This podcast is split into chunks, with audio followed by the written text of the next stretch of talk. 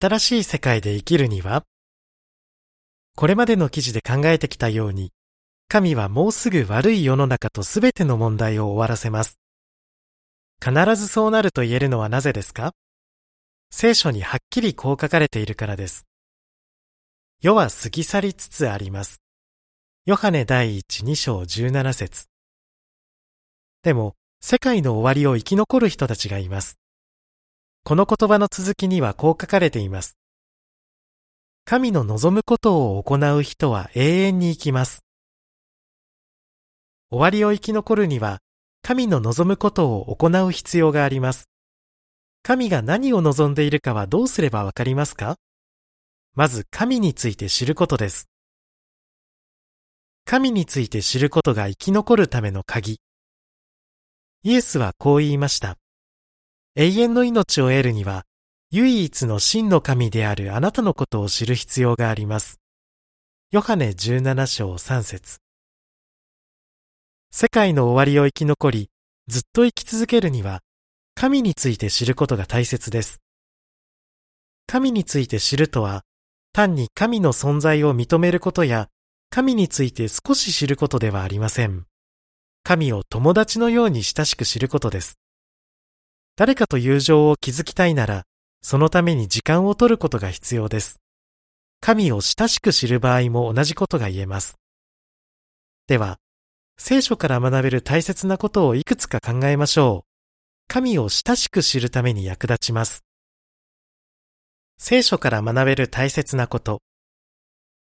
神は人間がパラダイスでずっと生きることを願っていた。神は最初の人間アダムとエバを作り、エデンの園という美しい場所に住まわせました。二人が幸せに生きるのに必要なものはすべて与えられていました。二人は完全でずっと生きられるはずでした。神との絆を大切にしている限り死ぬことはなかったのです。でも二人は神が与えたたった一つの指示を守りませんでした。苦しいことや辛いことが多いのはなぜか。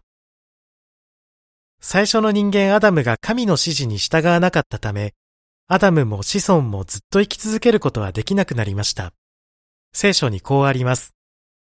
一人の人によって人類に罪が入り、罪によって死が入り、死がすべての人に広がった。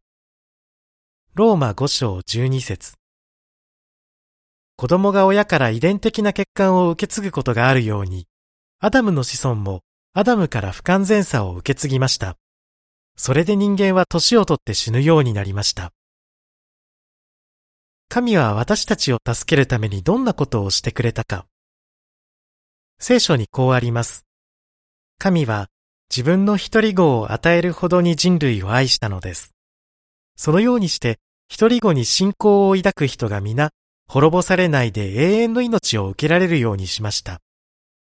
ヨハネ三章十六節神はイエスを地上に使わし、イエスが私たちのために命を差し出すようにしました。神がしてくれたことについて、インドに住む86歳のプラバカールはこう言います。エホバの深い愛を感じます。エホバは私に永遠に生きる希望を与えてくださいました。客中。エホバとは聖書に出てくる神の名前です。客中終わり。どうすれば神がしてくれたことへの感謝を表せるか。聖書によると、神の掟を守ることで感謝を表せます。ヨハネ第一二章三節エホバ神は私たちがどうすれば今幸せに生きられるかを教えています。私たちに辛い思いをしてほしくないと思っています。神のアドバイスに従うなら、今幸せに生きられるだけでなく、将来ずっと生き続けることができます。神の言葉聖書を毎日読む。生きていくのに食事は欠かせません。でもイエスはこう言いました。人はパンだけではなく、エホバの口から出るすべての言葉によって生きなければならない。マタイ4章4節エホバの言葉は聖書の中に書かれています。聖書を調べると、神が過去にしたこと、現在していること、将来することについて知ることができます。神に助けを祈り求める。神に従いたいと思っていても、神が良くないと言っていることをなかなかやめられない場合、どうしたらいいでしょうか？神についてよく知り、助けを求めるなら、正しいことをする力が得られます。桜という女性は以前、不道徳な生活をしていました。でも聖書を勉強するようになって、性的不道徳から逃げ去りなさいと神が言っていることを知りました。コリント第一六章十八節桜は神に力を祈り求め、悪い生き方をやめることができました。でも今も戦いは続いています。桜はこう言います。不道徳な生活のことが頭に浮かぶときは、一人では戦えないことを認め、エホバに祈りで正直に話すようにしています。祈りの力を改めて感じ、エホバとの関係が強まっています。この女性のように、大勢の人たちが神についてよく知るようになっています。神はその人たちが生活を変え、神に喜ばれる生き方をするのに必要な力を与えています。神についてよく知るようになった人は、神に知られるようになり、神との距離が縮まります。